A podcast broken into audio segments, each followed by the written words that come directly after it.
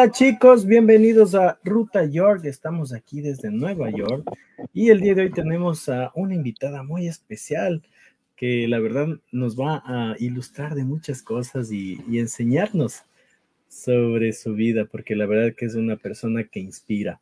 Pero también vamos a darle el paso desde otro planeta a Angie del planeta del Steffi, así que vamos a ver si la tenemos por acá. Bueno, también está Domi, ya se nos adelantó. Vamos a ponerle Angie. Hola, yo iba a entrar eh, diciéndote, Juanca, ¿has soñado con estar en la Fórmula 1? Porque definitivamente estamos con una chica que está eh, construyendo caminos directamente para la Fórmula 1. Estoy muy contenta porque eh, sin duda alguna, aparte de que es una soñadora, es una mujer increíble que he visto muchos reportajes de, ella y me emociona muchísimo eh, poder conversar hoy por hoy con Doménica. Así que bueno, sin más preámbulo, vamos a darle la bienvenida a nuestra queridísima Doménica Arellano. Hola, bienvenida. Hola, ¿cómo están? Es un gusto estar aquí con ustedes. Muchas gracias por invitarme. A los que no me conozcan, soy piloto profesional. Qué chévere. Tanto es el amor al, al pilotaje que estás en el carro. Lo bueno es que no estás manejando, eso es lo bueno. Ya sabes, sabes conducir. Eh, bueno, antes de nada, yo ya quería eh, ir a ver con las preguntas. Antes de nada, eh, cuéntanos, Dome. Eh, Dome, yo te voy a presentar, pero tú corrígeme, te voy a presentar a mi manera. Dome es una, una piloto de, de, Cars, de, ¿cómo se llaman los carros chiquitos de Cars, no? Sí, pero ahorita ya está, en Fórmula 4. Ajá, pero estás en Fórmula 4, ¿verdad? Sí. Exactamente. Eh, serían go-karts, eh, los, los kartings. Kartings, eso, yo karts, y los kartings, exactamente. Eh, y has tenido ya competencias internacionales, las cuales te han llevado directamente ya a lugares internacionales. ¿Cómo es cuál, Juan? Te tomo la lección. A mí, pero ¿por qué me coges de nada? No, mentira. Eh, bueno, el, estuviste en Europa, ¿verdad? En, Francia. En Francia. No, estuve en Italia. En, Italia. O sea, pero no, estuvieron tan lejos porque estuve en Francia Corta, Italia. no nos fuimos tan, tan lejos. Y luego estuviste para Ferrari. Yo te vi en tu Instagram que estuviste con los uniformes de Ferrari, probando los autos de Ferrari, ¿fue eso? Estuve probando en teoría autos de Ferrari porque eran los autos de Prema, eh, que son los Fórmula que corren Ferrari, Mercedes y McLaren. En teoría esos Fórmulas son de Mercedes, McLaren y Ferrari. En este caso pude correr en la pista de, de, de Fiorano en Italia, eh, que fue, la, es la pista de Ferrari. Eh, este evento que fue organizado por la FIA, que es la Federación Internacional del Automovilismo, y organizado por la FDA, que es la Ferrari Drivers Academy. Entonces, gracias a que fue organizado por la FDA, que es la Ferrari Drivers Academy, eh, se pudo poder correr en la pista de Fiorano, eh, que no muchas personas pueden correr en esa pista, entonces es algo emocionante saber que fui parte de esas personas. Encima que fui soy parte de las cuatro mejores pilotas del mundo, eh, y además que esta pista era tan privada, pero tan privada que a, mis papá, a mi papá lo dejaron afuera. Y, al, y a los celulares le ponían stickers en las cámaras para asegurarse que no van a grabar nada. Wow. O sea, no pudiste grabar tu experiencia. No, solo los de la FIA podían grabar. Eh, no tenían la FIA, solo los de la Ferrari podían grabar y, y grabaron en sí lo, lo, lo habitual el, cuando estamos manejando los carros, cuando estamos haciendo los ejercicios que nos, han, ah, que nos hicieron hacer, porque no solo era manejar, sino que era ejercicios físicos, eh, mentales, para saber cómo es tu forma de pensar, si, eres si tienes eh, un pensamiento rápido o si, cómo actúas antes de una carrera, si te pones nervioso. Un montón de cosas te, te calificaban en todo, eh, en todo y también el hecho de cómo manejabas, si, aprendías rápido, si aprendías lento. te hacían así algunas preguntas eh, sobre ti, sobre tu persona, para conocerte más, tu personalidad. Entonces, eh, fue un montón de cosas que tuve que hacer para poder estar ahí. Em, además que también nos hacían simuladores, teníamos unos simuladores enormes que eran, había un simulador enorme que simulaba en sí cómo estabas en la pista, se movía y todo, y tenías que ponerte los guantes. En cambio estaba el otro que era para ver tus latidos del corazón, cómo actúas cuando estás eh, manejando. Eh, entonces, eh, también hacían pruebas médicas. Era un conjunto de cosas enormes, un full, full, cositas que tenías que hacer. Y ellos te grababan, te tomaban fotos en el transcurso de ello. Y tú esas fotos las podías subir eh, porque tú no lo podías tomarte fotos de ti misma, entonces eso. Qué chévere, Dame. Qué bueno, lindo. nos fuimos avanzando un Nos poco. fuimos con bien la historia. lejos. Eh, nos La contaste verdad. el, el punto máximo de, de tu vida. Pero cuéntanos cómo nace el amor al automovilismo, cómo nace ese amor para que tú empieces a hacer go-kart desde tan niña y que te dediques a esta profesión tan bonita. ¿Cómo nace ese amor? Prácticamente yo nací en los cartódromos, en las pistas, porque mi ñaño corría antes que yo. Entonces, a mí me encantó desde el principio, porque yo me la pasaba ahí. Una vez me encontraron chupando una bujía, que es algo que es, se utiliza en el carro. Entonces, eh, por suerte estaba, estaba limpiecita, entonces no pasó nada. No pero pasa nada. yo estaba, yo vivía acostumbrada a ver los mecánicos, a escuchar los ruidos de los motores, a oler, a oler la gasolina que estaba ahí. Entonces ya fue costumbre el, el estar ahí. Entonces ya, y ya dije, esto es mi mundo.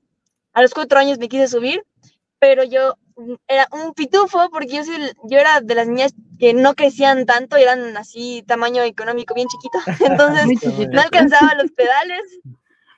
No alcanzaba los pedales, entonces me tocó esperar a mis seis años que ya pude alcanzar los pedales y pude empezar a correr. Eh, me, me estuve en las clases de Aneta, me metí en las clases de Aneta. Y ¿A qué edad?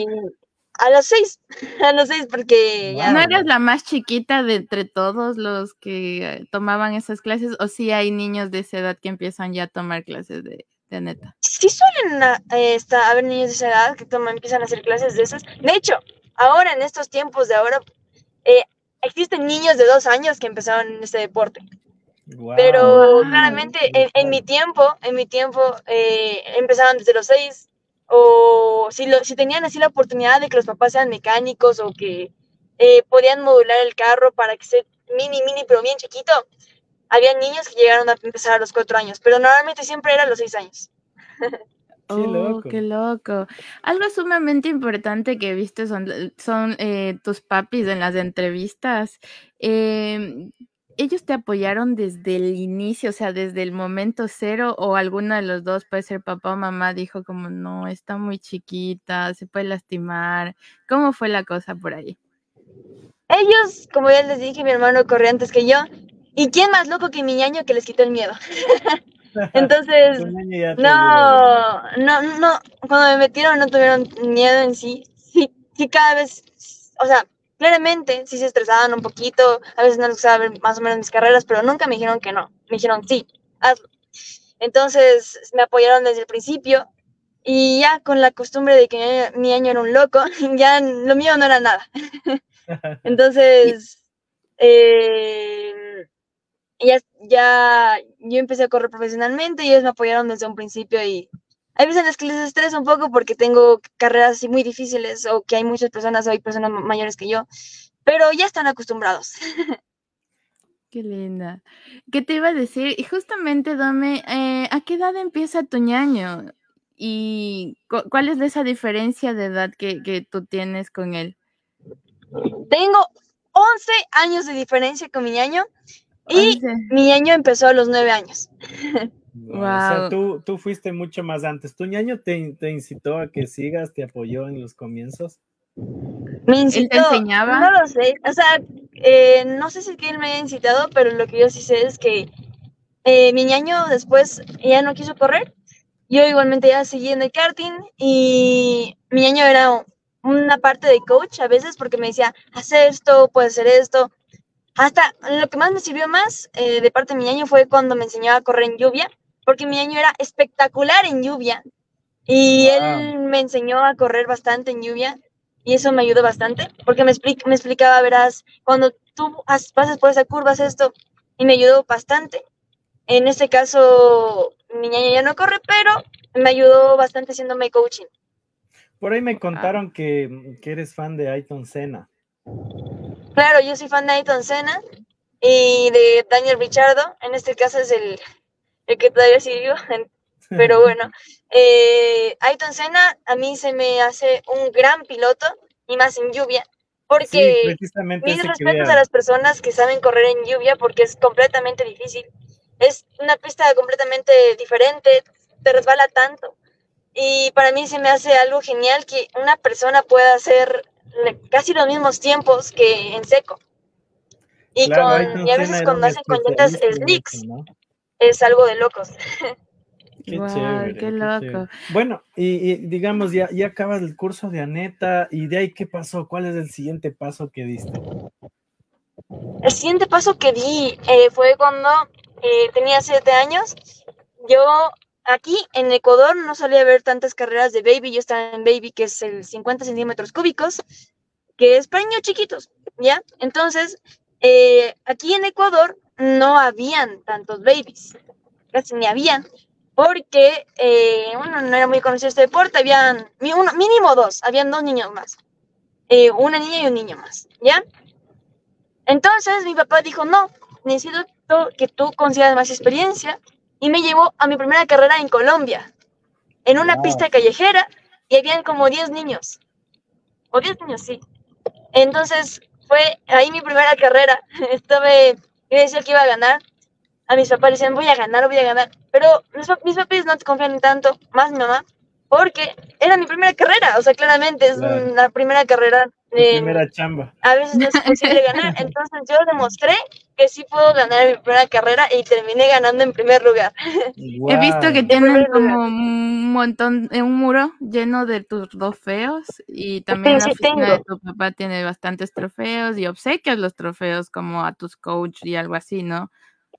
Así, por esa razón no puedo contar la cantidad de trofeos que tengo porque los he regalado a mi, le, regalé a mi preparador, le regalé a mis algunos mecánicos, le regalé a mis abuelitas, mi papá tiene en su oficina, eh, están en el cartódromo, están en mi casa, en mi casa es donde mayor parte de trofeos hay, eh, están en mi colegio. Entonces yo, yo, yo a veces me la paso regalando trofeos. a personas especiales, ¿oíste, Juan? claro. Qué chévere, qué chévere que, lo hagas, porque así tú te acuerdas de qué persona especial le diste y qué trofeo ganaste. Qué buena idea. Qué buena idea, está, de regalar trofeos. Eh, algo sumamente importante, tú entras al karting antes de entrar a una guardería prácticamente, es lo que entiendo. Entonces, eh, de hecho, en el karting no lloraba, eh, así sean los sonidos de los motores, escuchaba los sonidos de los motores, nunca lloré, pero en la guardería apenas entraba me ponía a llorar porque no quería estar ahí. Ya me imagino, ya, extrañando, extrañando el los carros. y los papis ahí. ¿Y cómo, cómo juega este papel de, de, de, tener estos dos roles importantes? Bueno, varios, pero entre ellos ir a la escuela y ir a entrenar porque debe ser súper agotador. Cuéntame un poquito cómo, cómo fue estos inicios de combinar estas dos cosas. En mis inicios fue complicado porque ah, cada vez empezaba a faltar más y más y más hasta el punto en el que el colegio ahora me mandó online porque dijeron ya, no queremos que faltes más, te vamos a mandar online. Y me terminaron mandando online porque poco a poco al pasar del tiempo empecé a faltar más hasta que el anterior año llegué a faltar 92 veces. Y en cambio, este año, ya al iniciar el año, o sea, ni siquiera al iniciar el año, empecé faltando. Y bueno, ya me mandaron sacando online. Entonces, eh, pero a pesar de eso, eh, a pesar de eso, eh, soy buen estudiante. Así no lo parezca, pero soy buen estudiante, bastante buen estudiante. ¿Qué tan estudiante eres? ¿Qué tal? O sea, en términos de notas, ¿cómo, cómo, pero ¿cómo lo combinas? O sea, danos un ejemplo del día en donde tienes que levantarte a entrenar y luego tienes que terminar la noche haciendo, no sé, química, física o matemáticas. ¿Cómo es la cosa? Es fácil, no, no es fácil, pero, pero tienes, es cuestión de organizarte bien, de decir en tu mente, o sea, apenas te despiertas y dices, bueno, este día vamos a hacer esto en el, inicio del día vas a ir al gimnasio, luego vas a ir a entrenar, en la noche, mínimo, por mínimo, haz dos deberes.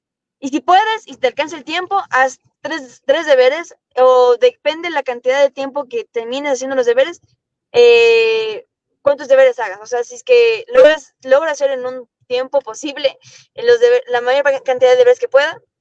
Y ahora como estoy en online, me tengo las clases grabadas, entonces puedo ver, regresar a ver las clases que ahorita me acordé que tengo que ver las clases. Entonces.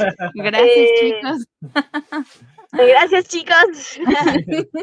Entonces, eh, también eh, a veces, hay veces en las que me toca faltar y puedo ver las clases grabadas. Hay veces en las que no tengo que faltar y veo, las clases y le puedo hacerles preguntas que, no sé, tengo duda de la anterior clase que falté y les pregunto que, cómo se hacen las cosas, así. Entonces, poco a poco me voy acoplando a este estilo de vida mejor, porque ya me había acoplado al anterior que era faltar y eh, pedirle a los profesores que, qué es lo que hicieron y a mis compañeros saber qué es lo que hicieron. Y ahora ya... te iba un poco mal, entonces si tenías que esperar a preguntar o igual te iba bien. La plena, la plena me iba bien. Yo era maga. Yo, yo solo sé que me sacaba el deber de la nada así y la profe se quedaba así, porque me, decía, me decían que me daban más tiempo para mandar el deber y yo les daba el mismo, el mismo día en el que ellos les le daban el deber a la profesora. Entonces eso era para los profesores sorprendente. Entonces todos los profesores se empezaron a acostumbrar a, a que así, al estilo de vida en el que estaba. Y en cambio, ahora no les gustó tanto porque ya eran nuevos profesores, ya no estaban acostumbrados. Eh, solo la, única profesora nueva que tuve fue la que más se quejó y me terminaron mandando online por esa razón. Oye, pero bueno, tú tienes que demostrarles que sí se puede, que estar en las grandes ligas de, del automovilismo y a la vez estudiar también lo es. Y yo creo que todos vamos a estar apoyándote, así que no, te sientas. Todo el Ecuador va a estar en contra de alguna profe que no quiera apoyarte. Dame, vamos a mandar saludos porque la gente está conectada y está re feliz de que estés en nuestro programa. Vamos a enviar un saludo a Michelle Santamaría que nos pone, wow. Leo Armando nos dice, saludos Doménica, espectacular. Em, saludos desde Ecuador, nos dice Elizabeth Chávez. Rodrigo Sandoval nos dice, hola, buenas noches, les saludo desde Chile. Michelle Santamaría nos dice, Dome, ¿has visto a alguien cerca de la Fórmula 1? Ese es mi sueño, dice. Si has visto algún piloto o alguien de Fórmula 1. Ahora sí, eh, quería decirles hola a todos. Eh, creo que se les colgó ahorita. Ah, no, no se me colgó. Eh, bueno, decir hola a todos. Es un gusto estar aquí con ustedes. Muchas gracias por poder saber este live. La verdad, o, en vivo, sí, en vivo. muchas gracias. Y, también gracias a ustedes por haberme invitado y estar aquí con tanta gente tan chévere, ¿no? Mm, y quería decirles que muchas gracias por quedarse viendo acá. Un saludo hasta Chile, a la persona que dijo que era de Chile. Un saludo a todos, un abrazo enorme, les quiero un montón, gracias por quedarse a ver y es un gusto. Chévere.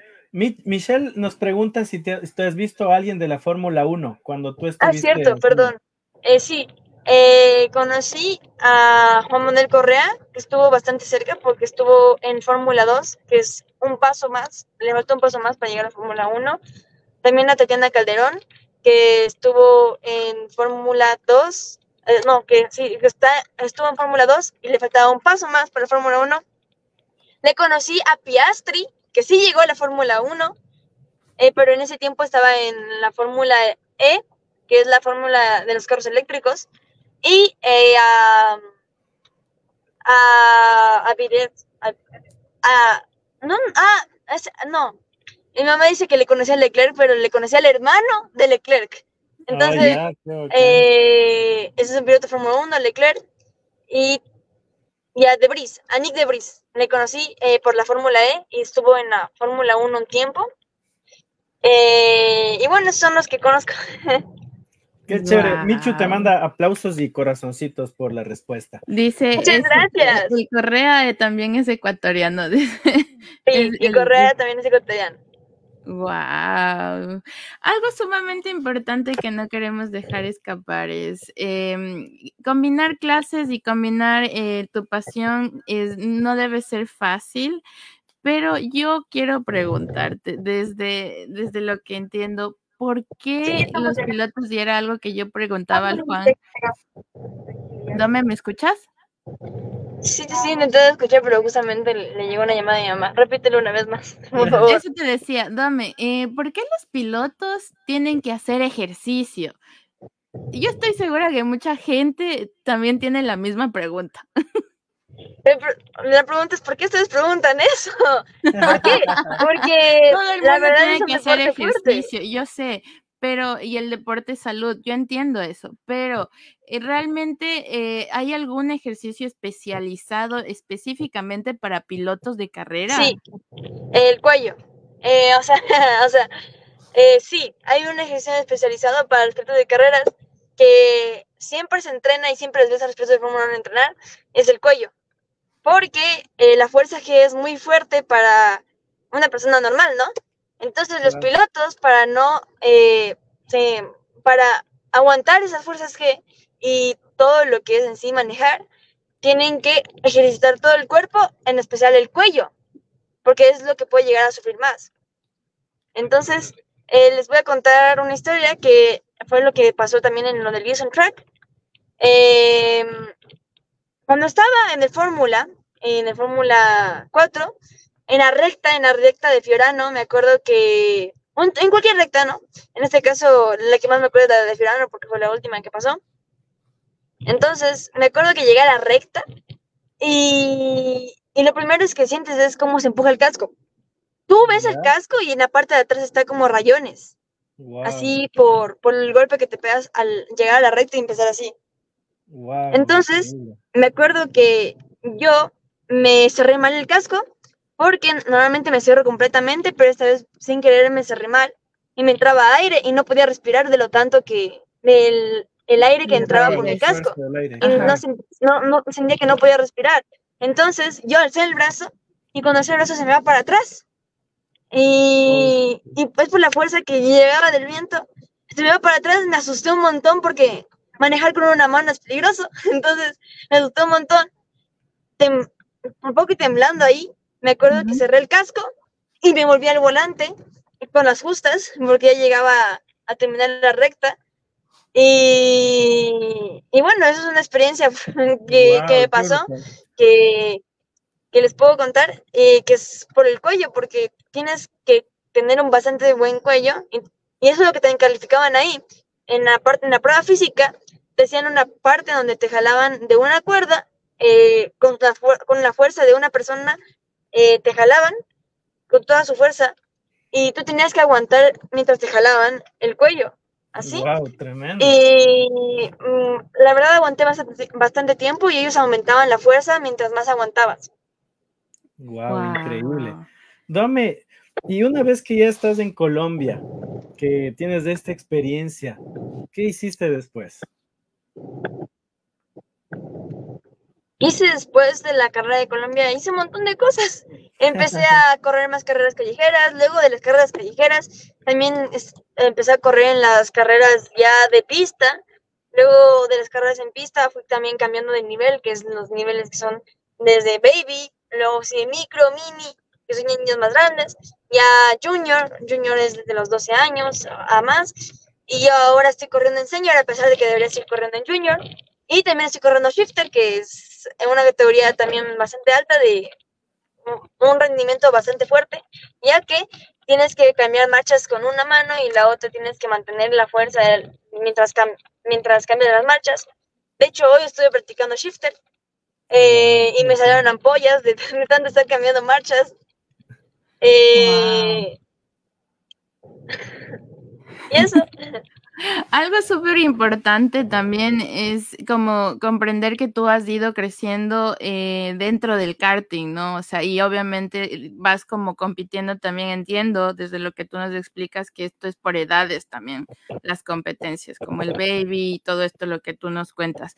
Actualmente, ¿en qué, en qué, en qué estás? En senior dijiste, ¿verdad? estoy en senior, pero debería estar en junior. Los juniors son desde los 12 a los 15 años. Yo Pero tú tengo estás 14 y adelantada, ¿no es cierto? Esa es- era mi pregunta, porque es como que más grandes los senior. Sí, ellos son más grandes, ya son como de, de 15 a, a 20, a veces hay hasta de 25. eh, Y de ahí está la Master, que ya es para más viejitos, que son de ya desde 25 a, a la edad, a las demás edades. A, a la edad de ustedes. Algo súper importante. pero, o sea, ustedes pueden correr en senior. Es que no puedo explicar, no sé cómo explicar la edad de senior, porque la edad de senior es master y senior, ¿ya?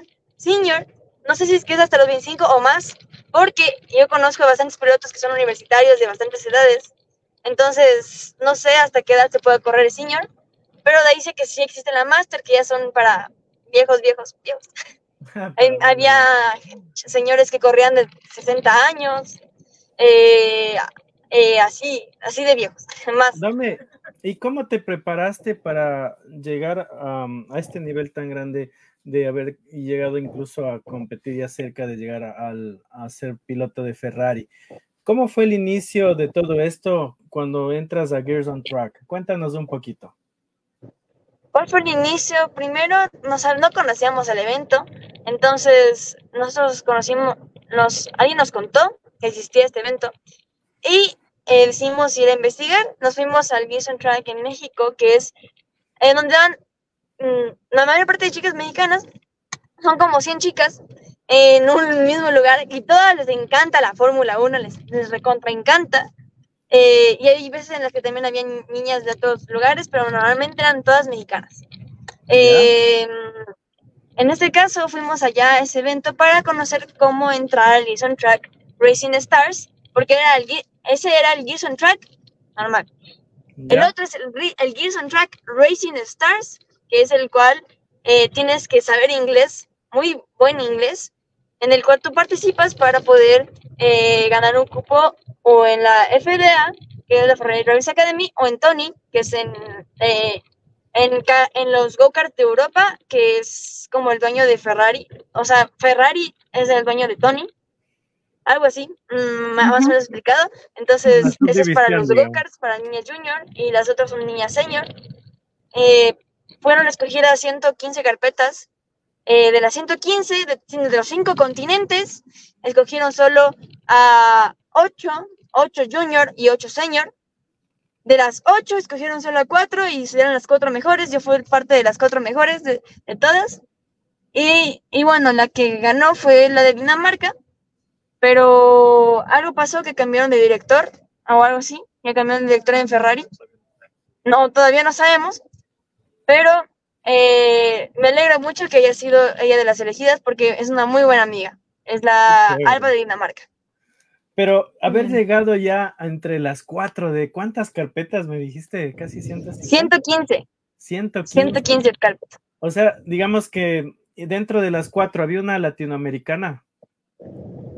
A ver, de, hecho, desde las 8, desde las 8 no había ni una de toda América. Yo era, y era la única de América que fue escogida de todos.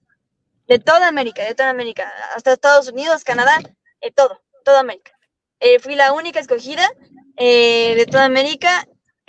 cuando fuimos en, en sí las 16 chicas, de, o sea, porque, o sea, contando la junior y la senior, y era la única de toda América. Wow. o sea, podemos decir que tú eres la mejor de América en este momento, dentro de esa división. Sí.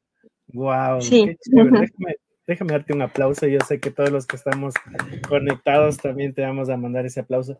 ¿Cuál fue tu experiencia de llegar a estar en karting en Ecuador, a vivir esta experiencia ya mucho más profesional eh, allá en Italia y en, y en este centro de alto rendimiento de la Fórmula 1? Cuéntanos ¿Qué sentiste al, comienzo cuando llegaste? ¿Cuál es el trato? Porque yo veo que allá valoran bastante a los pilotos también, ¿no? Las profesiones son bien respetadas en, Europa, en otros lugares del mundo. Una cultura un poco diferente, ¿no? Sí, eso, eso es una locura, de hecho. En tanto como karting y como fórmulas es una locura porque es totalmente diferente. No me, me refiero a la forma en cómo eh, hacen las cosas, porque acá en Latinoamérica la gente usa las llantas hasta que estén en el nona y allá usan una salidita las llantas y ya las botaron. Y tenían baldes de llantas botadas para nosotros que eran nuevas prácticamente. Y vimos cómo botaban un pontón porque le pegaron el sticker mal. Y eso fue en karting. Y nos, para mí nos, nos, sorprendió. Y era un pontón nuevo de ese año. Ni siquiera parecía que era viejo. Y para mí fue asombroso. Y de ahí, en cambio, en las fórmulas también me hizo algo, se me hizo algo chéverísimo, porque me pagaban todo. me pagaban Claro. todo y, y sí, no sé, y me cambiaban las llantas cada vez que podían. Yo el- al principio tenía nervios, la plena, porque sentía, dije, corrió un Twingo antes de venir acá. Ni siquiera era un No, fórmula o algo así. Corrió un Twingo. ¿Cómo fue eso? ¿Cómo es que manejaste un Twingo para llegar? Eh, es que, verán, yo, em, yo seguí la canción de Shakira al revés, mentira, no. Fui de tirón Twingo un Ferrari. no, mentira. Eh, es porque está, estuvimos buscando oportunidades para poder correr un Fórmula 4 y no se nos dio. Entonces buscamos otras opciones. Eh, no tuve, no pude tiempo, no tuve tiempo para poder correr en un shifter porque también es un algo recomendable antes de hacer eso. Entonces, lo único que tuve fue un Twingo y estuve practicando en la pista de Yaguarcocha antes de ir. Entonces, eh, cuando llegué allá, sí estaba nerviosa porque tenía que, o sea, o sea, yo con lo que había manejado en mi simulador, sabía que tenía que cambiar las marchas con las paletas y se acabó. que tenía que cambiar las marchas con las paletas y que tenía que embragar para salir. Claro. Entonces, a mí se me hizo una sorpresa que me hayan escogido a mí porque eh, nos dividieron en cuatro grupos, en un, gru- en un grupo de cuatro, eh, bueno, o sea, más o menos, éramos ocho y nos dividieron en grupos de cuatro. Y como en mi grupo, la mayor parte de las chicas que estaban ahí en mi grupo fueron las escogidas, eh, para mí eran muy buenas. Y dije, yo asumí con la mitad del grupo, o sea, porque de mi grupo escogieron a tres, a mí, a la Alba y a la Joan, eh, de las cuatro, ¿no? Entonces, eh, yo pensaba que así como la Alba, la Joan, eran las demás. Y yo dije, están a lo bestia, están, está, está difícil llegar a ser parte de las cuatro. Hasta que cuando nombraron los nombres dijeron Doménica. Y yo me quedé sorprendida, la verdad. Wow, qué Guau. chévere. Aquí Hice la pole position de, de los fórmulas. Oh, wow, qué brutal. Entonces, el ya tiempo con más esa rápido, por si acaso. experiencia eh, fuiste ya a la pole position. ¿Cómo te sentiste en ese momento? ¿La adrenalina? ¿Cómo fueron la, la, la primera arrancada? Sinceramente fue algo grandioso, la adrenalina, el hecho de estar ahí. eh, estaba muy emocionada, o sea, después de haber estado bien nerviosa antes de, de subirme, estuve muy emocionada después de que salí y quería salir otra vez y otra vez y otra vez y podía hacer eso todos los días de mi vida si, si, si, si tuviera la oportunidad de hacerlo. Ahí. Entonces, eh, yo quería, me encantaba estar ahí. El hecho de poder manejarlo era algo asombroso. Y en esta, en la, en la, en la pista de Francia corta hice el mejor tiempo de pista en lo que es la pole position cuando empezaron a tomar los, las poles, que es el mejor tiempo de pista, eh, porque era como primero era práctica, práctica, y decían pole position, que es la, la pole. Entonces, yo hice la pole position justamente ese día y para mí era algo asombroso y estaba muy feliz. Y a mí, por suerte, eh, había un, los coaches que habían, justo uno de ellos hablaba español y me ayudó bastante en cuestión de eso, que hablar español me ayudó bastante. Dome, me Porque imagino que debes de estar haciendo cursitos también de inglés para poder entender todo esto. Ya Pero, cuando ajá. llegues a la Fórmula 4 de ley vas a tener que aprender más Claro, yo Tu inglés no tengo debe ser malo. inglés perfecto. Ajá, Wow. tú no debes hablar mal inglés porque para estar ahí debiste hablar inglés. Ellos hablan inglés. Qué chévere, qué buenazo. Claro, yo, yo, o sea, no puedo decir que hablo un inglés perfecto porque yo sé que no hablo un inglés perfecto, pero de que hablo y entiendo es bastante bueno. Estoy en un inglés normal, se podría decir, eh, que podría mejorar si es que sigo practicando, si hablo con las personas y así también aprendo nuevas palabras. De hecho, ahí aprendí bastantes nuevas palabras gracias a la australiana. Eh, y me explicaban así nuevas cosas, que me ayudó bastante en lo que es la práctica y cosas así. Pregúntale, pregúntale algo en inglés, Juan. Mm, ¿qué El Juan, el? Juan, el Juan habla inglés. Él ha vivido aquí como Pero ¿cuántos soy- años? yo 15 soy años. como- yo, yo sé inglés, pero al estilo, ¿cómo se llama la, la colombiana? Tiene acento, tiene un acento, muy hispano. hispano. No, mentira. Yo, No. yo, Igual, igual a Dome, pregúntale, A ver, a ver, pregúntale. A ver, como dinámica, a ver. Yo me salgo de aquí porque estoy en mi proceso de aprender inglés todavía. What, what, what did you feel when you came back to Ecuador, uh, living this moment over there in Italy? ¿Puedo responder en español o tengo que responder en inglés? No, Sí, español, okay. I'm going to respond in English. Uh, what did I feel? I think uh, for me was a little bit of sad because I want to be again in the Formula 4. Uh, but I I was happy because I ha- I know that I do a good result.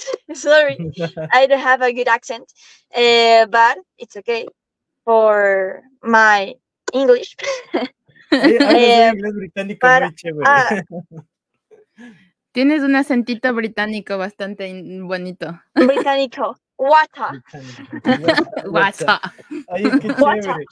Qué chévere. Por aquí estamos, eh, vamos a, a poner una foto. Eh, estás en el, ahí en el lugar. No sé si la puedes ver para que nos Es el simulador, ¿verdad?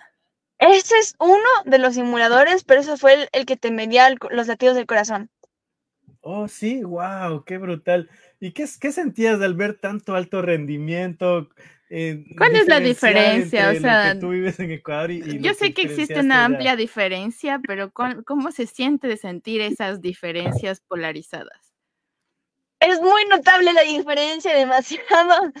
Dices, wow, ¿cómo tienen esa tecnología? Es algo asombroso que, que no, te, no te esperas a que, a que sea así, porque es como, wow, ¿cómo es que hacen esto? ¿Cómo es que tienen estas cosas? ¿Cómo es que solo esa, eso que tú tocaste te mide todo? Eh, te dice la altura, la edad. Entonces yo me quedaba así asombrada de las cosas que tenían ahí, pero me parecía genial. Y más la- las tecnologías en lo que es eh, las fórmulas, veías que tenían full máquinas ahí, los, veías así full cosas, veías las llantas nuevas, las, el motor del fórmula, te medían los pedales, te hacían el asiento a medida, eh, te pedían un casco. imagínate, Allá los cascos te hacen a medida, a así, así como te miden toda la cabeza y te hacen exactamente como está tu cabeza. En cambio acá te dicen, ahí. ¿cuál casco quieres? ¿S, M, XL? Qué brutal. Oye, ¿no te trajiste ¿Te, algo de te allá? tal vez? obsequiaron algo? ¿Te obsequiaron alguna cosa de allá? No, Oh, no me obsequiaron nada, de hecho todo se lo quedaron ellos. Lo único Ya. obsequio que, que me llevé fue el de la anterior, la anterior vez, porque me habían regalado el overol, los guantes, eh, la parte interior que es como para cuando sudas y cosas así, la parte interior, y eso es bastante ya con esos mil dólares. Claro, Eh, claro, entonces. Pero eso Oye, es para fórmulas, para subirte te- en fórmula. Y de ahí eh, no me regalaron nada más.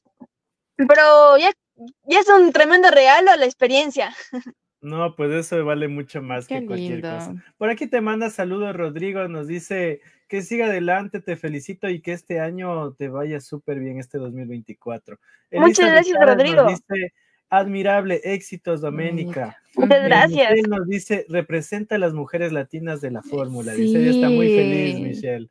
Muchas Eh, gracias, eso espero, poder representarles "Grande allá". Dome, como deportista y mucho más como ser humano. Muchas Eh, gracias. Cristian Raúl te manda eh, likes. A ver, Angie, tú sabes hacer eso que explota. No ¿Cómo sé si ahorita explota, Bueno, está medio muchos extraña likes. la laptop. Eh, por aquí también te dice eh, Miguel Ortiz, Doménica Arellano DNK77 es la mejor entre las mejores. Saludos, campeón. Muchas gracias. Y muchas gracias Micho a está todos. diciendo así, como Sofía Vergara. Sí, yo hablo como Sofía Vergara. Ese es mi English latino. La- el acento que sin duda llegará a Univisión pronto el Juan. Em, algo sumamente importante y que no quiero dejar que se escape. Yo vi en una entrevista que a ti te gusta rebasar limpio, pero muchas veces has sufrido como ciertas, em, ciertos enfrentamientos en carrera, se podría decir así. Eh, ¿Cómo es enfrentar estas cositas que a veces eh, son complicadas? Escuché una anécdota tuya que hablaba justo de, de que tú a veces has llegado a subir al podio y, y simplemente porque rebasaste o ganaste, eh, hay niños que no se suben al podio. ¿Cómo enfrentas eso? ¿Cómo lo, lo sobrellevas y, y cómo enseñas a los demás en eso? A ver, ya arreglamos el tema del podium porque ahora si es que no le suben al podium tienen que subir los siguientes lugares. O sea, si es que no le subió el, el tercero, sube el cuarto en el tercer Oh, lugar. Entonces ya arreglaron eso. En cambio, en lo que, si tú les preguntas a, a los chicos, a los pilotos van a decir, no, tú, tú rebasas bien sucio o cosas así, pero no es verdad. Yo siempre les doy una oportunidad. Les rebaso limpio la primera vez y si él me rebasa sucio, yo le respondo con lo mismo, le rebaso sucio. Si me rebasa limpio, le vuelvo a rebasar limpio. Entonces, pero si es que a mí me rebasan sucio y, te, y veo que me están rebasando sucio, yo les respondo con lo mismo, que es rebasarle sucio, eh, porque no vale que yo siempre esté haciendo las cosas bien, haciendo, haciendo las cosas limpiamente, para que yo reciba un, no sé, un choque o para que yo quede última, eh, solo por, por una persona, entonces prefiero yo responder con lo mismo, si es que no aceptan primero mi rebase limpio.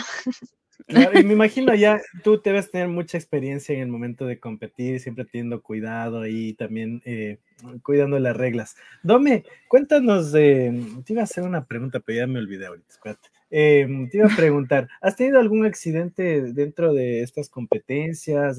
¿Te has lastimado? ¿Te ha pasado algo? Sí, he tenido muchos, pero no han sido tan graves como... Heridas de guerra, de heridas de guerra.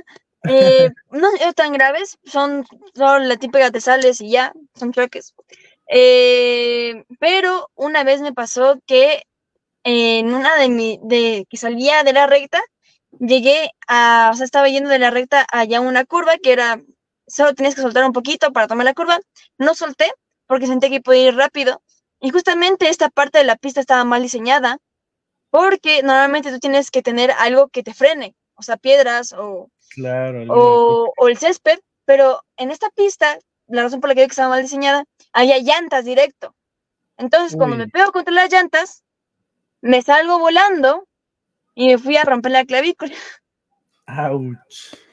Dios mío. ¿Cuánto tiempo te tardó en recuperarte? Creo que tres, no, no tres meses, creo que dos meses. Y en esos, en esos tiempos donde ah, puedes llegar a lesionarte, eh, ¿qué clase de preparación haces? Supongo que manejar no creo que puedas, pero ¿qué, ¿cómo te, te sigues preparando? Les digo a mis papás que quiero correr con una mano y me rechazaron mi, mi opción. Entonces, lo que hice fue prácticamente tomar clases en línea porque estaba todavía en línea, no me acuerdo. Eh, no, estaba, sí, estaba en virtuales justo. Entonces, yo lo único que me acuerdo es que mm, aprovechaba para hacer otras cosas, a pesar de que me ponía muy triste no poder manejar. Iba a las carreras de mis compañeros a ver cómo corrían. Y... Chévere, ella nunca dejó de, de sentir la adrenalina. sí. No. Chévere, dame. Dame Y- por aquí, Justin. Y luego hice dice- rehabilitación, nada más, fin. ya. Chévere. Perdón. Hay más gente conectada que quiere saludarte. Eres bien, bien, bien popular, Dome. Sí, sí. Súper popular. Justin nos dice, Dome, saludos desde Tulcán, Ecuador. Eres increíble. Felicitaciones por ese desempeño en la pista y fuera de ella. Admirable. Un saludo hasta Tulcán. Michelle, Michelle nos pregunta, ¿qué team eres de los competidores de la actualidad? No es No tengo. Competidor, dice. Max, Checo, Sainz o Ricardo, dice. ¿Cuál, te, te hace una pregunta de cuál, cuál te gusta de ellos. El Richardo. ¿Por qué? Porque me gusta mucho su personalidad y yo quisiera llegar a ser como él en cuestión de personalidad. De ahí si me pregunta por velocidad y ir al, a toda, diría Max Verstappen. Ya. Dome, hay mujeres campeonas. O sea, hay mujeres que han llegado a esa élite que, que, que sean como campeonas. Eh, Sí, hubo. Hace muchos, muchos años hubo eh, una chica, la cual, eh, ahorita no me acuerdo cómo se llama, pero sí, sí hubo un- unas cuantas chicas, pero la más, o sea, la que logró más eh, fue, si tengo mi celular aquí, lo tiré al piso. A ver, eh, yo me acuerdo que sí tenía aquí justamente eh, a la chica que llegó a la Fórmula 1, que era una chica italiana eh, que tuvo la oportunidad de llegar a Fórmula 1, pero nunca llegó a la Fórmula 1 de ahora que sí les ves cómo son, eh, y así los nuevos, no, sino que ella estuvo en la Fórmula 1 así, pero viejo, viejo, que no tenía ni seguridad por poco. Entonces, Sí. se puede decir que sí y no, porque ahora las Fórmula 1 son totalmente diferentes a, lo- a como eran antes. Y la tecnología es brutal, ¿no? Es otro ¿Por qué crees que es difícil para una mujer? No sé si sea difícil como tal, tú me dirás, eh, o por qué crees que no hay chicas aún en, en Fórmula 1, así como que entes representativos. ¿Por qué? Les diré solo una cosa, que es fácil de decir. si yo en Ecuador hay en- un montón de chicos, son como unos 40 o 10, no sé, un montón de chicos en, el en los karts, de los montón de chicos solo hay yo y dos, y dos, y tres, o sea, y tres chicas más, somos como cuatro. Ahora imagínense en todo el mundo que de unos mil ha de haber unas 10 chicas en cada cartódromo. Entonces, si tú sabes que hay entre mil hombres, son unas 10 chicas, hay muchas probabilidades de que hayan hombres en la Fórmula 1 porque no hay tantas chicas como para que lleguen a un Fórmula 1. Y gracias a eso están haciendo como lo que les dije de la FIA y la Ferrari Drivers Academy para hacer que más chicas entren a este deporte. Claro. En este caso, buena eh, con esto de que entren a ese deporte, las chicas eh, han, hicieron también la F1 Academy, que es donde las chicas participan para, para que más eh, equipos de Fórmula 1 les vean. Y con esto intentan de que más chicas puedan llegar a la Fórmula 1.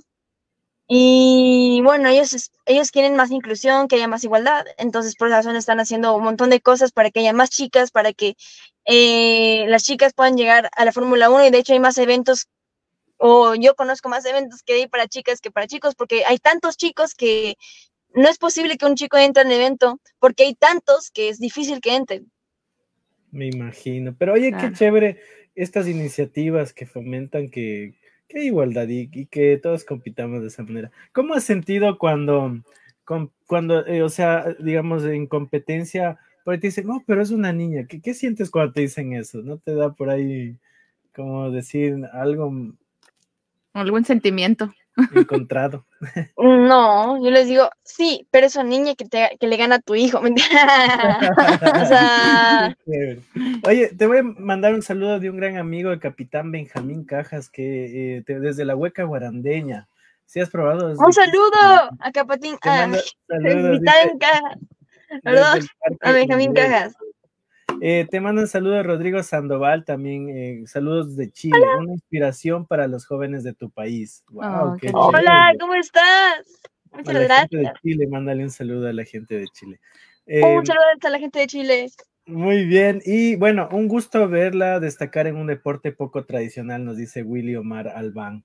Oye, qué chévere, Dame, la verdad que Muchas nos gracias. inspiras y, y- y yo sé que en este momento hay muchos ecuatorianos que al ver tu historia están inspirados en seguir tu carrera. Ecuatorianas Y- también. Y, y- y la verdad que eso es tan bonito porque uno se siente tan orgulloso, fuera de tantas cosas que estamos pasando, pero ver ecuatorianos que están demostrando que sí se puede es algo muy bonito y, y te felicito, Domi. Muchas Estás abriendo un gracias. camino muy bonito. Ahora quisiéramos saber, para no alargarte más, sabemos que tienes tareas. Eh, quisiéramos saber qué se viene para ti. ¿Cuál es la siguiente competencia? ¿En qué te estás preparando? ¿Cuál es mi siguiente competencia? Está complicado decírtelo, pero eh, según yo tengo entendido, me voy para Colombia a correr en Colombia. Eh, eh, Cool. Una carrera en Colombia, que es la siguiente que tengo. Entonces, eh, lo que se me viene para mí es ir a Colombia y eh, ya me aceptaron mi carpeta para poder ir a correr en Europa en OK, que es la competencia europea de OK.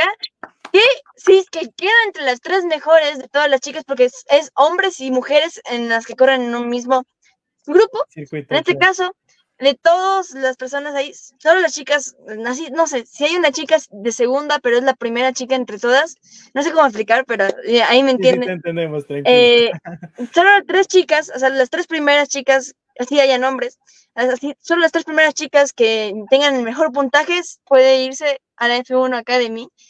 Y eso es una gran oportunidad para mí, y más el hecho de que voy a tener más experiencia en, en Europa. Entonces, estamos viendo, eh, ahorita estoy dependiendo bastante de mis patrocinadores, y vemos cómo nos va, cómo nos salen las cosas. Qué lindo. Prométenos, prométenos por la garrita que cuando llegues a la Fórmula 1 nos vas a dar eh, la, la- entrevista y la exclusiva. Me parece bien. Pinky Promise. Pinky, verás. Pinky, Pinky. Thank you very much. Oye, qué chévere. Eh, por aquí nos dice mm, Michelle, nos dice, son chéveres tus videos de TikTok. ¡Ah, muchas gracias! ¿Cómo te- Aprovechando que dicen eso, que Un- eh, síganme en TikTok. Dinos tu cuenta para ponerlo aquí en captions para que la gente te siga. A ver, no me acuerdo. A ver, es domenica.dnk77. Ah, Tengo- Doménica tengo posible. punto- DNK. DNK77. Ah, ya sí, me acuerdo que por ahí un, un amigo también 77. te comentó, ¿no? ¿Verdad? Con el arroba. Algo importante es, eh, ¿piensas venir de pronto a Nueva York a visitar? Está mal no- escrito, perdón. A ver, díctame, díctame, ¿cuál le corrijo? Eh, Es la K de, de, de karting, eh, porque no soy Doménica con C, soy con K. Ah, sí, sí. Y, y. DNK es en, minúsculas. Ah, ya, en minúsculas, muy bien, no te preocupes, aquí estamos en vivo. A ver, no, no, no, espérate, no, no, déjame arreglar. Y la D también. Te, iba- te preguntaba, mi Sí, querida Dome, hay que ponerlo tal como hasta es ahí. que... Ahí está. Y la D Ah, la D, la también. primera. Todo es La primera D perdón. Ok, no worries, be happy, ahí estamos, listo, ya. Chévere, ya te pongo ahí, dame, ahí puedes seguirle. Dile, diles que te sigan, diles que te sigan, a ver. Síganme, Hasta síganme, por favor. Me ayudarían bastante. Qué chévere. Qué linda. ¿Qué, qué tenías una pregunta, Angie? Le ibas a hacer una Ah, pregunta, sí, eh, ¿tienes planes para venir a Nueva York? Sí, Eso, tengo ya. planes para ir a Nueva York. eh, pero ahorita mis papás están con muchos gastos y por eso necesito ahorita patrocinadores. Porque si me voy a Colombia, ¿es a Pasto? Sí, Pasto. Eh, si me voy a Colombia, mis papás tienen un gasto gigante. La idea era irme a Nueva York en mi cumpleaños. Mi cumpleaños es el 31 de enero o en Oh. febrero. Entonces mi plan era ir allá a visitar a mi ñaño, porque claramente él está allá. Y porque lo extraño un montón y quiero celebrar mi cumpleaños con él. Mm, entonces, eh, el plan era ese, pero como ahorita estoy viendo que mis papás tienen bastantes gastos, quiero asegurarme de que sea un momento adecuado para pedirles el favor de ir a Nueva York. Qué Eso. ¿Cuál es tu lugar favorito de Nueva York ya que has estado por acá?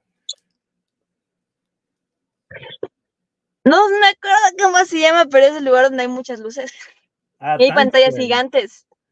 Times Square. en- Times Square, es- Times Square. se llama así. New York, New York.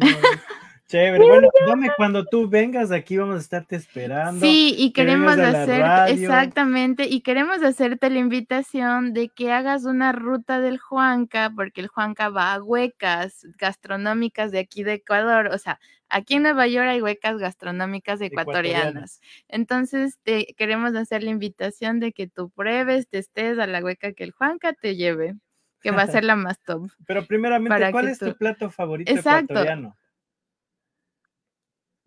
A ver, eh, mi plato favorito ecuatoriano es la fritada. Mi Uy, favorito favorito. rico, Y aquí, rico. ¿dónde encontramos Aquí fritada, en My Juan? Pues, eh, ¿te acuerdas que hicimos una entrevista En súper My chévere? Leticia. Te voy a llevar, si vienes a Nueva York, te voy a llevar una hueca que se llama My Leticias. Hacen una fritada. no Y salió, favores, ajá, y salió en Time, en, en New York Times, en York como Times. uno de los mejores restaurantes ecuatorianos aquí en Nueva York, eh, precisamente por su, por su fritada. Justo Sí. que lo dices. Entonces, pues, estás muy invitada, de verdad. Y ya vienen tus 15 años, justo. Son el, el- este, el, el 31 cumples 15 años. Sí, Eso. Y tus planes de celebrarlo así como que no, no haya tanto gasto, ¿cuál sería? Mm, ir con mis amigos a un a un escape room. Nunca he ido a un escape room y quiero ir. Wow, qué lindo. No es la fiesta rosada, no vas a hacer fiesta rosada, ¿verdad? ¿O sí? Tú sabes que la fiesta rosada puede costar mucho. Ajá. Me cuesta demasiado una fiesta rosada y más para Claro mí que que tengo que invitar a muchas personas que conozco y demás, son demasiadas. Y encima es un gasto mayor que les tienes que dar la comida a las personas, que tienes que ir con el vestido, que tienes que hacer el baile, el vals, rentar una un sala enorme. Es mejor ir a Nueva York. Es mejor ir a Nueva York. Yo, yo, lo que te digo, dame que es mejor que, que mejor llegue un sponsor y, y, te, y te acolite para que puedas ir a Europa y estés tranquila y como y cumpleaños sería genial. Chicos, si hay gente empresaria que quiere apoyar a Dome, escríbanle, ahí está su cuenta, su cuenta oficial y tranquilamente ahí pueden apoyar al talento ecuatoriano. Restaurantes. buscamos que hay un apoyo a nuestra gente ecuatoriana y que pueda dejarnos muy en alto, porque la verdad es una carrera muy, muy, muy expensive, ¿no? Muy, ¿cómo se dice? Muy, cara. Muy cara. Y muy cara. Pues, la verdad, perdona, es que ya, uno no habla inglés, es que, pero es pega, el, el, Juan sabe decir a veces se me pega lo grindio. pero sí, si quieren apoyar a la Dome, escriban en sus redes sociales y pues ya saben, chicos, todo chévere.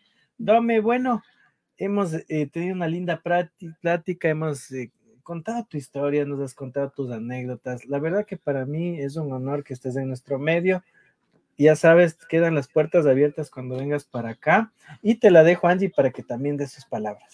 Mi Dame, gracias por, eh, no sé, gracias por hacer un camino para muchas mujeres que estoy segura que viendo tu ejemplo eh, van a poder seguir ese sueño, porque puede que haya mujeres que eh, tengan como esta ilusión de poder llegar a la Fórmula 1, pero a veces como que mm, lo ven tan complicado. Y ahora que ven una representante y sobre todo una representante que la ha luchado, que la ha sufrido y que tiene una historia tan genial como la tuya, estoy segura que eso va a inspirar a que muchas otras vengan detrás de ti.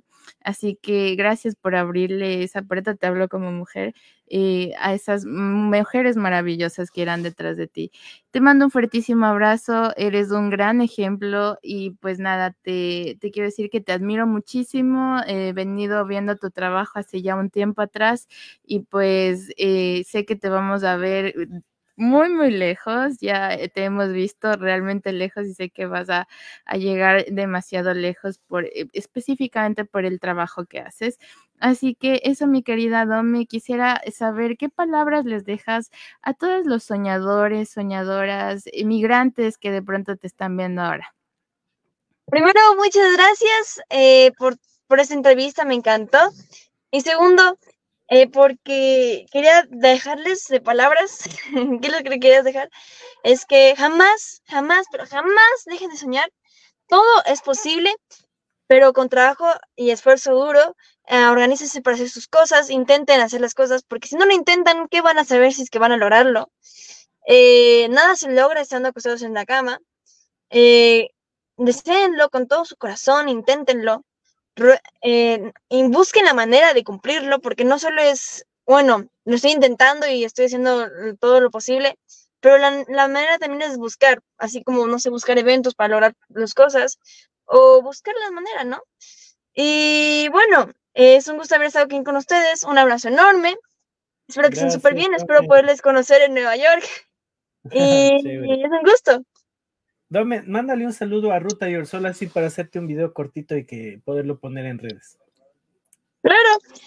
Hola, ¿cómo están, Ruta York? Qué lindo. Gracias, Te mandamos un fuerte abrazo, Dame. Que Dios te bendiga y gracias por permitirnos entrevistarte. Muchas gracias a ustedes. Chao, chao. Un fuerte abrazo. Bye, bye. Chao, chao, chao. Chao, chao. Wow, mi Angie, qué chévere entrevista. ¿Cómo la viviste? Oye, yo estoy muy contenta porque como te decía Juan, es una mujer creo increíble, una adolescente en realidad, increíble, que en realidad no es un adolescente común, ¿no? No es un adolescente que, que tiene, es como que si me describes a la Dome, yo diría, no es un adolescente de 14 años, porque tiene una rutina de días muy distintos, ¿no? Claro. Y es súper, súper bonito eh, todo el mensaje que deja de, de poder luchar con esfuerzo, y alguna vez escuchaba de mm, el presentador que hace el hormiguero, que hoy no, no tengo el nombre, pero todos conocen el hormiguero. que decía, realmente el, lo importante de los sueños no es que lo cumplas como tal, sino eh, cómo te vas transformando en tu mejor versión en el proceso en el que tú cumplas esos sueños, como pueden darse como no, pero créanme que a veces ni siquiera el sueño es lo que necesitas, sino la transformación que tu espíritu tiene que, mm, que tiene que, trabajar, tiene que mutar para eh, ser la mejor versión de ti. Y eso de pronto va a llegar en algún punto a darte esa paz y esa eh, felicidad que muchas veces nosotros anhelamos, ¿no? Y eso es realmente bien bonito y es un mensaje que nos deja. Estoy completamente segura que lo vamos a la ver. Banderita, ya, ya, lo tengo guardada de la, la, la, banderita para a nuestro cuando llegue y yo sé que va a llegar porque es muy jovencita y tiene ¿Te imaginas algún día ir a Italia a verle a Claro, ¿por qué no? Vamos, vamos, o sea, por Ecuador hacemos lo imposible. Y le entrevistamos allá directamente ¿Te desde la ¿Te acuerdas de nosotros? bueno, mira, venimos a cumplir la promesa. Solo quiero dejarles un mensaje, chicos. El día de hoy acabé de subir a la ruta del Juanca, si pueden irse para allá, un videito sobre el caldo de salchicha. Mm, quedó súper chévere ese video, les recomiendo que lo vean. Y de igual manera, sigan a esta comunidad Ruta York, sean Ruta Yorkers, den like, compartan y recuerden seguirnos en nuestras plataformas de Apple Podcast, de Spotify y por supuesto de Amazon, donde ustedes le dicen, Alexa, pon Ruta York y enseguida se reproduce. Claro que sí, chicos. No olviden de seguirnos en todas las plataformas, en Juan Carlos como La Ruta del Juan, a mí como El Planeta El Steffi. Recuerden que este es un podcast que simplemente les llegará con historias eh, que les va a inspirar y es un medio que ha decidido comunicarles cosas positivas. Así que, eh, pues nada, les mandamos un fuertísimo abrazo de mi parte. Nunca duden en perseguir sus sueños, eh, sin duda alguna van a llegar muy lejos solamente por transformarse en las personas que van a ser, solo con la idea de conseguir ese sueño. Imagínense cuando lo consiga. Así que, pues nada, les mandamos un fuerte abrazo y Nada, mi queridísimo Juanca, de pronto tienes algo o lo único que les puedo decir, solo sean lo que quieren ser. Y cada día, wow, ¿qué es eso? Qué bonito, ¿cómo hiciste? Bueno, está chévere. Solo sean lo que quieren ser, sigan por sus sueños, no se rindan. Si tienen que trabajar el doble, háganlo, pero algún día todo se va a dar como eh, nosotros. compensado. Así que sí, bueno chicos, les dejamos con un video del planeta del Steffi para despedirnos y recuerden que el día domingo Steffi nos tiene un programa súper chévere. Así que, chao, chao chicos, esto ha sido Ruta York desde acá de Nueva York. Gracias. Podría escribir un muro de lamentos, inventar alguna excusa para irme lejos, escaparme a algún planeta, ser Romeo y tu Juliet. Podría engañarme de si no te quiero, pero sabes que no puedo, siempre fui sincero. Nena, eres todo lo que quiero sabes cómo me arrepiento. No tengo mucho más